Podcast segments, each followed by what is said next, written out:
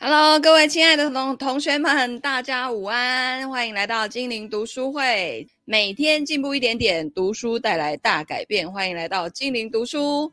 今天呢，我们要继续来读这一本《与成功有约》，也就是高效人能是高效能人士的七个习惯。那这个习惯呢，第三个习惯了。今天要进入第三个习惯了，就是这个。要事第一哦，很重要。他说，管理重要性，而不是管理时间，因为时间其实是无法被管理的，对吗？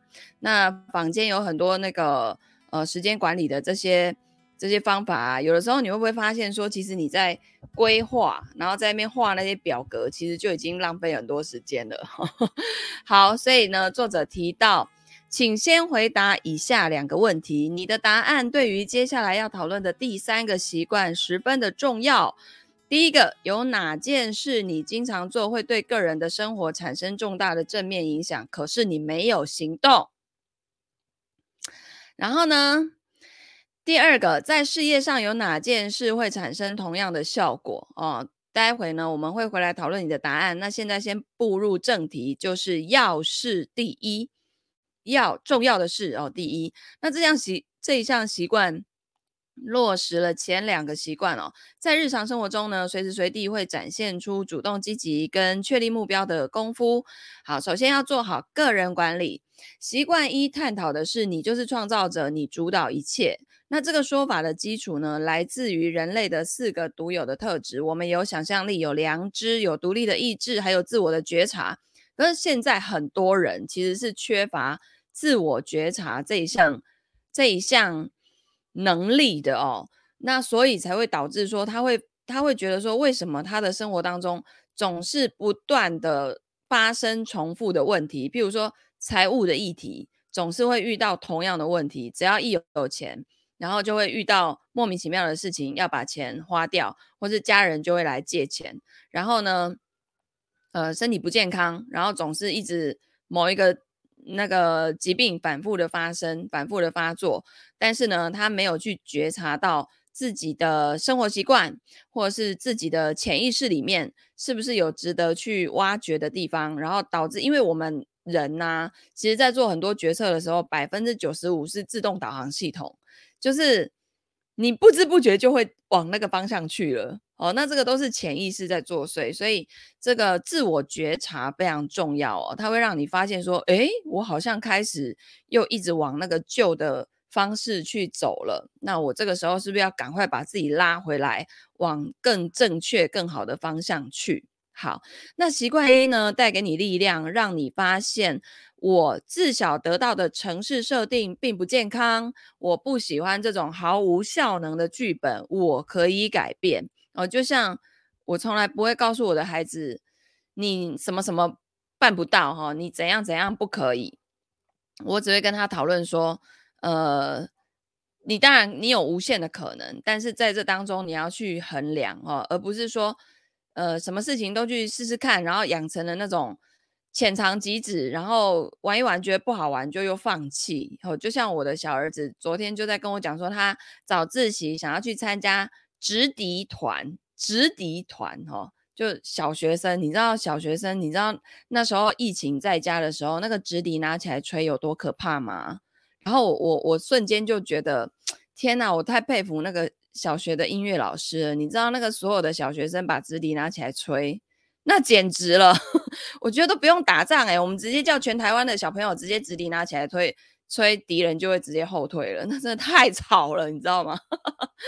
然后呢，他就说他想要那个早自习，因为很无聊，所以他想要去直笛团。哦，然后可以吹直笛，可是因为他晚上平常的晚上呢，已经有几天是要去学钢琴，然后并且钢琴常常就会有要表演啊，要比赛啊，他就会额外要拨时间去练习嘛。这种东西就是你你不是那种，诶，一次练给他十个小时，然后就可以就可以完成的。你是要每天都练哦，每天练个一个小时，然后日积月累的这么的去累积。所以他变成要花每天要花一点时间去练。那如果又加了直笛进来的话，好，所以我就问他说了，诶，那你想要参加直笛，是因为早自习很无聊，对不对？那早自习还有没有其他事情可以做？然后再就是你要先去调查一下，这个直笛呢是早自习吹完哎就好了哦，平常回家也不太用练习，然后表演的时候呢，可能就早自习多练习一点等等的，还是说回家也要练习哦？那你如果回家也要练习，你就要考虑喽，为什么呢？因为你还有钢琴，对吧？所以呢，我不会去阻止他，哈，不准啊，不行。可是我会要他自己去调查，自己去评估，呃，是不是要再把自己的时间拨到这上面来？那而且他的起心动念是因为早自习很无聊，哦，那如果是因为无聊要来找一件事情填充，那有没有可能有其他的选项呢？哦，所以啊。这个我们不要给我们的孩子，就是啊，你这个不行，你那个不行哈，然后什么什么都不行，哎，你久而久之，你说他笨啊，他就真的笨给你看啊，因为你每天都在说他笨，好吗？好，所以。习惯二呢，是第一个创造，也就是心智的创造，是基奠基于想象力，进而显化愿景，发现潜能，并且运用心智制造出目前看不到的事物。那良知呢，能够侦测出我们的独特性，也是个人道德伦理的准则。那习惯二，习惯二是什么？就以终为始嘛。好，习惯二。是以终为始，从一开始就知道自己的目标哦。就你做任何的事情，你都知道，你都要知道你为什么要做这件事情。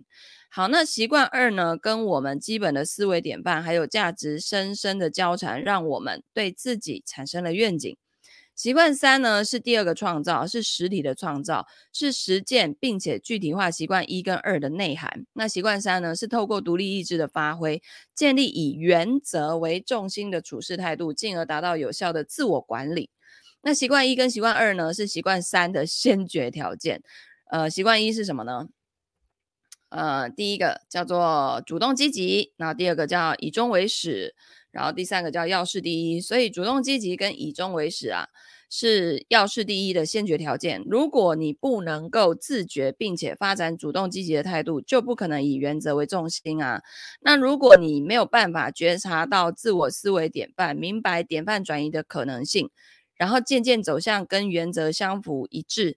也不可能以原则为重心。再来，要是没有愿景，就没有办法聚焦在你能做出的独特贡献，也就更不可能以原则为重心了。好，就像呢，我的愿景就是，呃，我要帮助一千万个家庭找到自己的财务蓝图，然后不要再为了金钱跟这些财务上面的议题担忧跟恐惧，然后焦虑嘛。每个人都可以迈向自己想要的美好人生哦，优质生活，美好人生。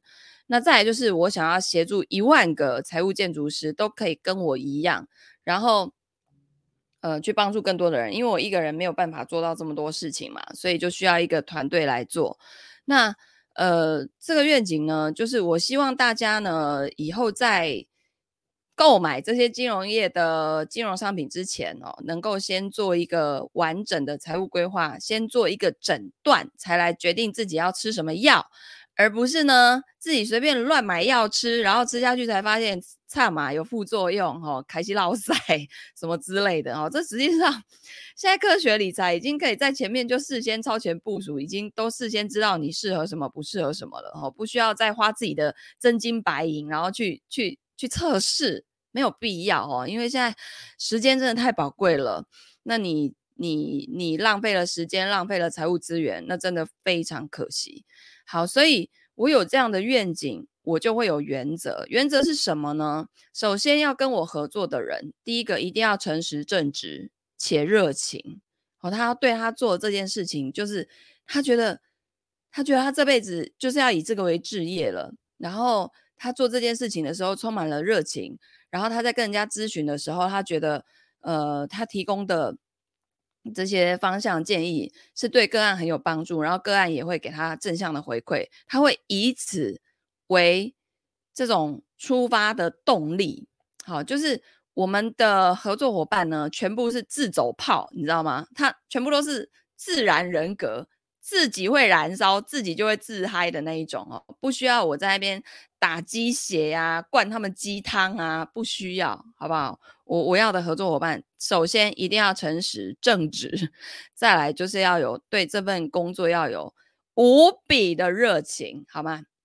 好，那相对的，一旦了有了这一些的基础呢，你就能够实时以原则为重心，活出第三个习惯，实践有效能的个人管理。那前面我们已经强调了，管理不同于领导，领导呢是力力道十足的右脑活动，有某种哲学为基础。而更近乎艺术，讲究的是关于人生目标、使命等大道理。那当大方向确定之后，你就要落实在日常生活当中了。此时呢，管理就显得异常的重要。管理是分析、推理、规划、应用等左脑擅长的活动。实际上，这个财务规划里面呢，就包含了左脑跟右脑。哦，所谓的右脑呢，就是我们自己的人生目标。我到底想要我这辈子，我到底想要完成哪些事情？我到底来地球是要干嘛的？那偏偏很多人要完成的事情，就刚好都要需要用到钱，对吧？所以呢，财务规划里面呢，就会包含那个左脑的管理，我们会有规划，会有推理。你的模型的财务模型的推演，然后你的财务数据的分析，对不对？你现在哪边是健康的，哪边不健康的？诶，有可能哪现哪边现在是健康，渐渐要不健康了哦。哪一些是不健康，但你未来是会健康的哦。哈、这种你都可以事先看到，然后会有执行的方案出现。所以呢，这个一份财务规划里面呢，它就包含了。左脑跟右脑，哦，所以这是我觉得最有趣的。好，那再来呢，有效管理的先决条件啊。哦，他说，我个人对此的格言就是左脑管理，右脑领导。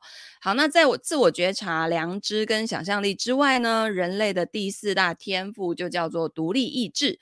有了它，人类得以做各种抉择。然后去去依据这些抉择行事，因此呢，独立的意志啊是有效自我管理的先决条件。那独立意志具有不可思议的力量，屡屡创造奇迹。海伦·凯勒就是最佳的明证。不过对一般人来说，怎么样在日常每一个决定当中发挥独立的意志，才是最重要的课题。独立意志的强弱可由自制力，就是是否言出必行，言行一致。来看出端倪哦，因此自制力啊是一项极为重要的品格。呃，就像我的合作对象，如果跟我讲那样，结果做做别样，或是讲完没做到哦，那我就会开始把它摆在冰箱里面，先观望它，暂时不跟他再继续合作下去了。好、好，那独立意志呢，帮你变得坚定哦。有效管理是要是第一的管理。那由领导力决定重点之后，再靠自制力来掌握重点，以免被感觉啊、情绪啊或是冲动所左右。那纪律这个字啊，带有学徒的概念，表示成为某个哲学价值系统的学徒，信仰某一个目的，或是成为代表目的的这位大师的学徒。换句话说，如果你能够有效地管理自己，发自内心做到自律。这都是你的独立意志在发挥功效，也就是说，你是自己深层价值的门徒跟追随者。哦，思草念青跟小桃子都在，太好了。好，你有意愿跟诚信，以这些价值来规范你的感情跟冲动。那葛雷所著的《成功的共通性》这本书呢，深获我心啊！终其一生，葛雷都在寻找所有成功者共同的秘诀，最后他就发现。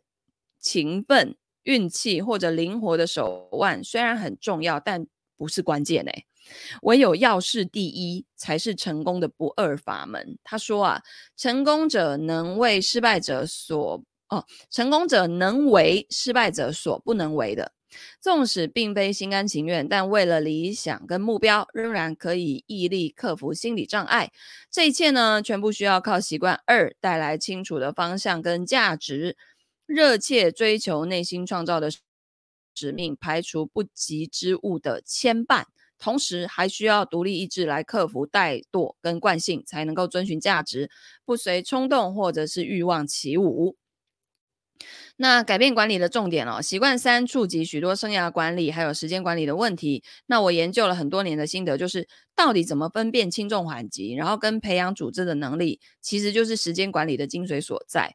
那这句话代表了时间管理理论演变的三个阶段，而发展出来的各样研究跟技巧，都着重在如何善加执行时间管理。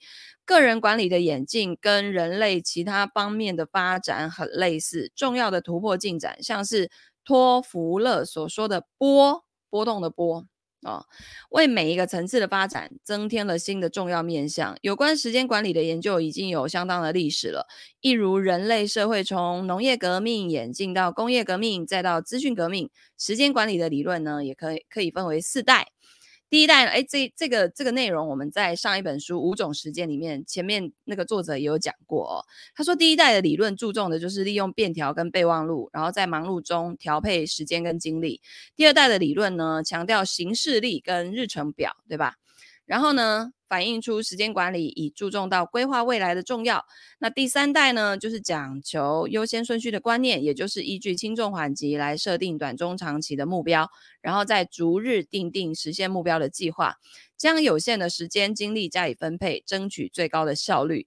这种做法呢，有其可取之处，但也是有人发现过分强调效率，你就把时间都绑得死死的，反而会产生反效果哦。让人失去增进感情、满足个人需要以及享受意外之喜的机会。于是呢，许多人就放弃了这种过于死板拘束的时间管理法，回复到前两代的做法，以维护生活品质。那后来第四代的理论出现了哦，与以往截然不同的地方在于，它根本就否定时间管理这个名词，直接否定时间管理，好不好？主张关键不在于时间的管理，而在于个人的管理。其满意程度来自期望被实现，而期望则来自于我们的影响范围。与其注重时间跟事物的安排，不如你把重心放在维持产出跟产能的平衡之上。好，不要被琐事牵着鼻子走哦。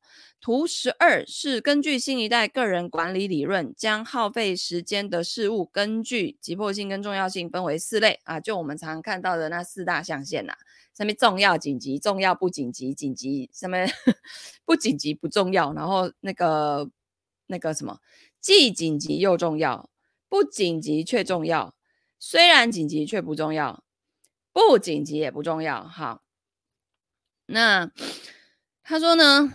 嗯，比方有一通电话哦，尽管你正忙得焦头烂额，也不得不放下手边的工作去接听。所以我超讨厌我在忙的时候接到那个银行的行销电话。严小姐，我们最近呃，你是我们银行优质卡友，我们最近有一个有一笔那个利率只要多少多少的钱，好，请问有资金的需求吗？哦，我一天至少要接到五通诶，哦，真的是。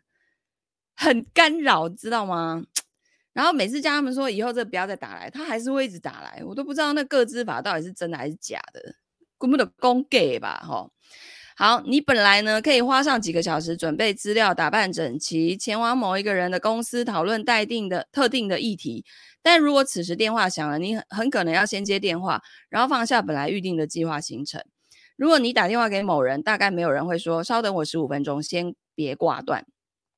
但是呢，很多人可能会让你在办公室外面等上十五分钟，只因为他们正在讲电话。急迫之事通常都显而易见，推脱不得，也可能比较讨好、有趣，但却不一定很重要。好，找出真正重要的事情，重要性哦是跟你的目标有关的。凡有价值、有利于实现个人目标的事情，就是要事。要事就是重要的事。如果不执行第二个习惯，你也不清楚到底什么叫重要事物了。啊因为你没有以终为始，你就不知道什么叫做最重要的，对吧？好，然后呢，不知道该期待。哎，其实可是他们那个打来的，我记得我之前在金融业的时候，就是客户在签个资法的时候，那个公司还有教我们说，哎，像这种东西啊，客户如果在电话里面啊说，哎，之后这个不要再打来给我了，照理说他们就要把我的资料从那个共同行销里面去把它通通删掉，然后以后他们资料就不会跳出我这一笔。给他们陌生口渴，可是我后来发现讲这句话一点屁用都没有啊，还不是照打。然后一个金控里面有八百种单位，一下子是那种信用卡的，一下子是保险的，一下子又是哪里的，什么银行的，就 他什么讲是讲那个好，可能下一次那个信用卡同一家金控，然后信用卡这个部门没有打给你，可是换成别人，那还不是一样，就是一种困扰。好，好。所以呢，呃，他说一般人哦，往往对燃眉之急会立即反应哦。呃，他说如果不执行第二个习惯，就是你没有以终为始，然后那你当然就不清楚什么是重要的嘛。那你也不知道该期待何种结果，很容易就会随着事情的急迫性起舞了哦。那你的时间呢，就会被这些急迫性但却不怎么重要的事情给占据了。然后你就会觉得你在瞎忙啊、一般人呢，往往对燃眉之急立即反应，对当务之急却不尽然，所以更需要自制力跟主动精神，急所当急。啊，那图十二当中第一类事物叫做既急迫又重要，人生在世无法避免。危机处理专家或有截稿压力的文字工作者，郑郑郑重加威胁口气告知，不准再打来，是不是？不然就是你们就违反个资法，是这个意思吗？然后他就说：“好的，好的，以后我们不会再打给你了。”然后下次又换别的部门，他他没有，他们这个部门不会再打啦，但别的部门会，有完没完呐、啊？真的是好。那像危机处理专家或是有截稿压力的文字工作者呢，正是经更是经常与之为伍。但如果只专注于这类的活动，终有被问题淹没的一天。他们唯一的逃避之道，就是做一些无关紧要的活动。就是这是第四类啊，第四类是啥呢？不紧急也不重要啊。至于呢，急迫而不重要或重要而不急迫的事情，便被抛诸脑后。其实最重要而不急迫的事情，就是我们的健康跟财务，这是大家觉得很重要，but 永远不会把它摆在第一优先，通常都是要单出代志啊，好，再来开始重视，再来开始重视它，好不好？我那也闭台语频道嘞，啊，这就是这一次顾我妈真的是顾太多天，整整天就是国台语双声道在一直。不停的孜孜不倦的提醒他，不要再 破坏自己的身体健康了，要心肾，要健康，好不好？你起码大一一刚开一班，你，hello，因为他他他那个就就疫情嘛，然后再加上他又是感染啊，我又不希望他就是去去影响到别人，然后我也不希望别人来影响他，所以就给他。单人房哦，然后呢，再加一些自费的用药、自费的材料，反正一天就是一万。我刚我那天算了，大概一万二到到一万四左右哈、哦。那总之呢，我就说你哈，加好心肾，一个月刚卖开个几几万几万四千块，唔免呐，啊你起码一缸都要开几万四千块，你敢不敢你干没好哟？哦，因为我妈就是我不知道老人家到底怎么回事诶、就是。那种邻居，哎、奇怪哎，东西过期，他们自己不丢，然后就要拿来送我妈，然后送我妈，我妈又是一个洗衣服的人，她就觉得不要紧呐，这些不要紧呐，吼，过期几工啊，你啊不要紧，好啊，你不要紧，你吃久啊，你就出问题啊，你也不要紧，下次那一些邻居再拿来，我真的是直接存证信函直接过去，这是不是变相的那个 过失杀人呐、啊？这就哎。东西坏掉过期就拿去大自然就丢掉去当肥料嘛，啊，无你就自己去，无你就是你的辛苦去做肥料啊！我跟你讲，真正是不要拿自己的身体开玩笑，你自己不舒服，然后还要连累全家人，不是说家人照顾你觉得很麻烦或什么的，是没有这个必要啊，对不对？为什么不是全家人一起出去旅游？为什么是全家人要一起去医院？莫名其妙，是吧？所以不要再跟我讲那什么洗衣服啊什么的，哎，现在的东西没有过期都已经这么多毒素了，再更何况过期的东西，你给我给它吞了，哇塞，那毒素，那细菌不找你找谁呀？你简直就是每天都在欢迎光临啊，不是吗？他不来找你，真的是太辜负你的一般好，太辜负你一般好意。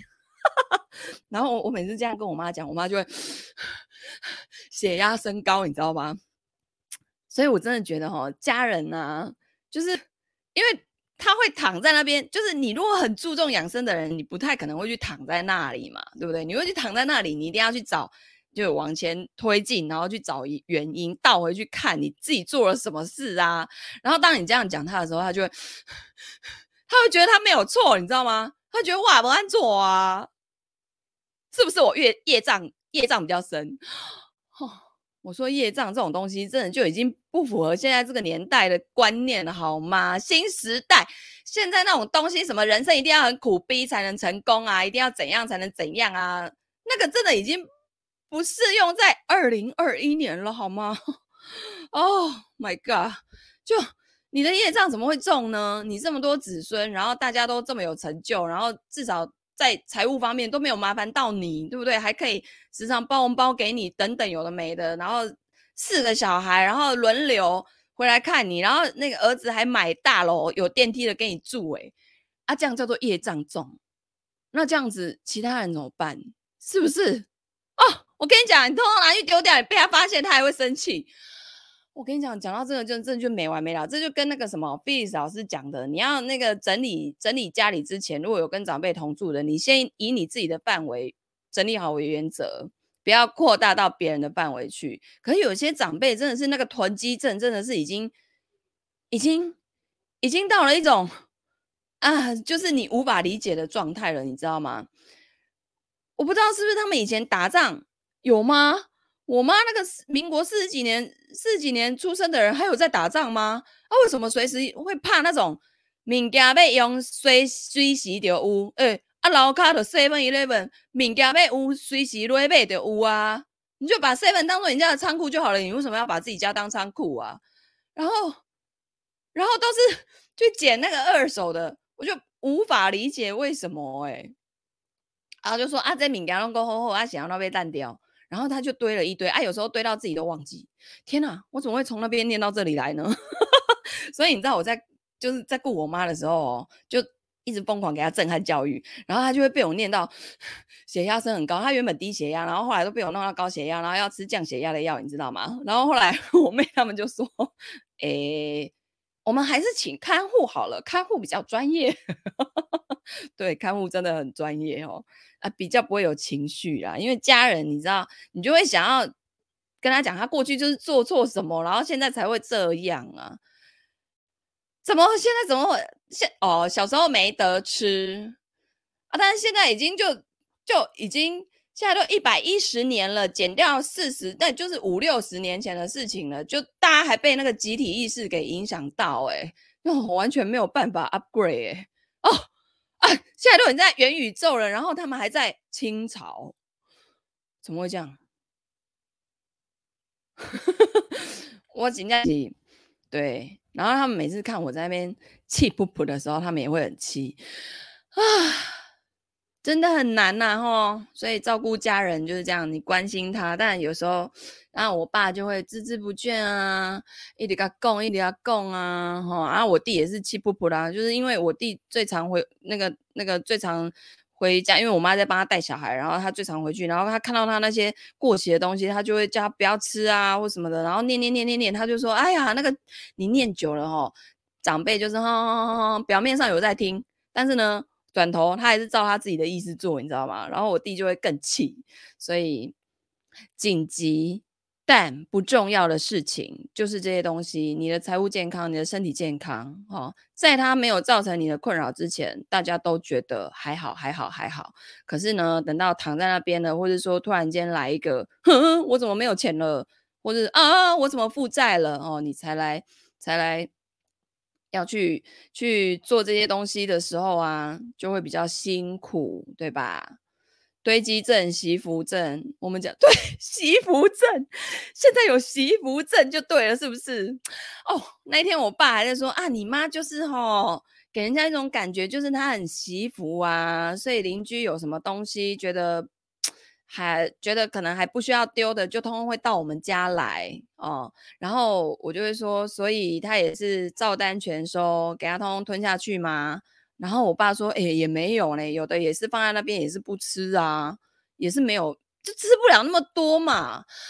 啊，现在人到底怎么回事？哦，就就媳福症，我觉得这个该让它回归大自然的，就让它回归大自然，因为它已经坏掉了。就那个佛家讲的成住败空，还是成住坏空？哎，反正就是这样子啊，就是身体也一样，所有东西都一样嘛，对不对？然后。那些吃的东西，然后坏掉就是坏掉了，你就是让它当肥料去嘛，你反正就是大自然就生生不息，一直在循环呢、啊。啊，还会减啊，捡丢厨余桶旁边的地瓜捡回来。Oh my god！天哪！哦，那个真的是。吃下去，我跟你讲，我妈这一次就吓到了。我就跟她讲啊，你吼出鱼吼，爱出鱼了一定要吃好新鲜。我跟你讲，迄新鲜的菜甲肉真正袂开你偌济钱啦。那真正吃不高吼，你的小孩都还可以供应得起，好不好？吃，你有听过有人吃到破产的吗？你又不是天天鲍鱼鱼翅，对吧？你就是一般新鲜的，新鲜的，好不好？新鲜的，然后量不用多，你每天就是吃完，然后再去菜市场买，或是你一天就是买个两天、三天的量，你就吃，然后反正新鲜。你你这一次出院，如果再不吃新鲜，我看你很快又会住回来哦。他就会啊，阿牛，有没有过来炖来多啊？我说嘿呀、啊，当然啦，你动作基本上细菌接受的哟，没有跟没有在跟你客气的。我每次讲到这个，我就气死气死气死，所以。所以同学说不止，我觉得，我觉得这些长辈真的可以手牵手去当好朋友，你知道吗？哎，他们怎么会？实实际上，这是一种对于自己的价值哦，就是他不觉得自己是有价值的人哎，他他不觉得他配得那些新鲜的食物哎，就他会觉得啊，这都会塞戒啊，吼，然后就吃啊，我就。就吃就，哎，我不知道怎么说哈，就他们真的这么没有价值吗？哎，我们台湾的那个、那个、那个什么经济奇迹呀，哈，老实说也是前面这一批长辈创造出来的。哎，奇怪了呢，啊，你们都这么有价值的人，啊，老了不能对自己好一点，是不是？啊，你花完了才叫财产啊，你没花完就遗产啊，你就爽到。子孙而已啊，然后有的子孙还在那边争钱争得你死我活的，面红耳赤的；有的最后老死不相往来的。啊，你干我 get 大对吧？你就自己花完、吃完、喝完呐、啊。啊，你子孙有能力的，你都不用留给他，他自己也会创造出很多钱呐、啊，对不对？啊，没有能力的留给他一堆有什么用，对不对？他也是帮你通败掉、花掉啊，不然就官司乱搞搞掉啊，对不对？啊，怎么会讲到这里来呢？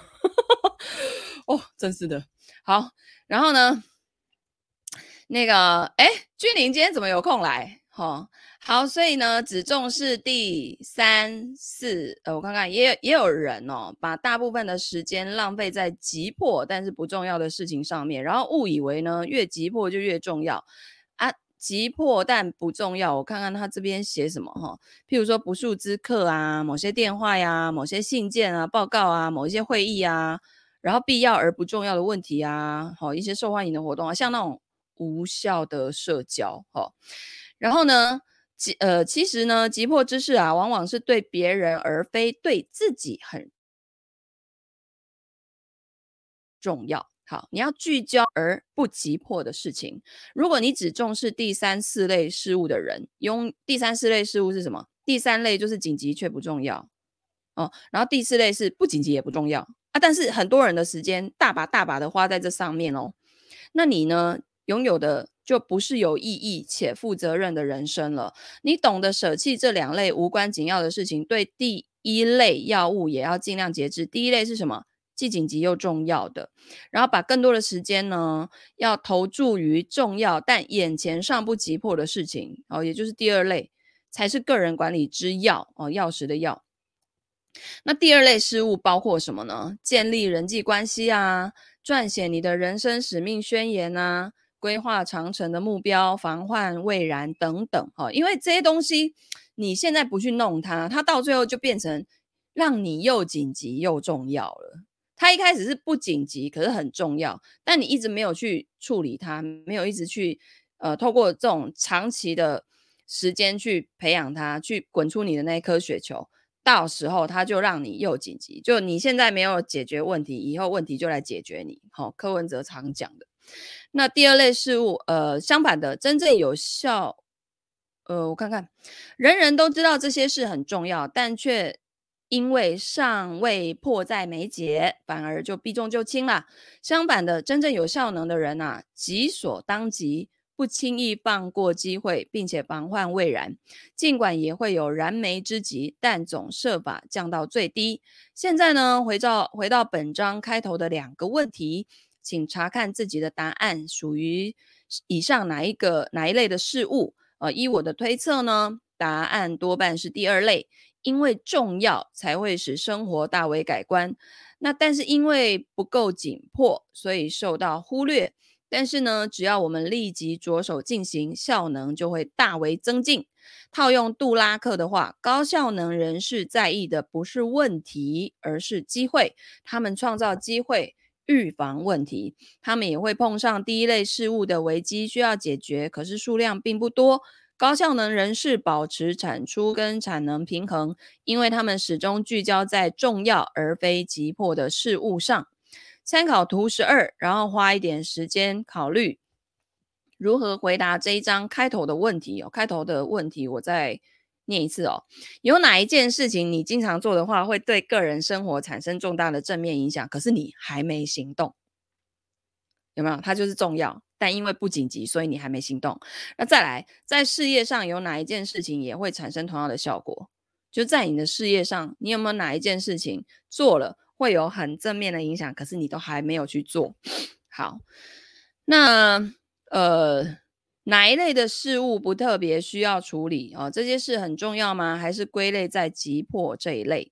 我的猜测是呢，这些事可能归类在第二类事物，性质相当重要，但却不紧急，那就因为这些事不急啊，你就不会优先去处理它们。好，所以你要确定自己的第二要务哦。现在再来看看这些问题的本质，哪件事是你在个人生活跟职场进呃进行，并且持续下去的话，能为你的人生带来庞大的正面影响的呢？第二类事物就有如此的影响哦。如果我们专注在这上面，就能够大幅推进我们的效能。我曾经问过一家购物中心的经理人员类似的问题，他们一致认为，跟承租购物中心的各商店老板建立良好关系，最有助于业绩的进展。这个是属于第二类的活动。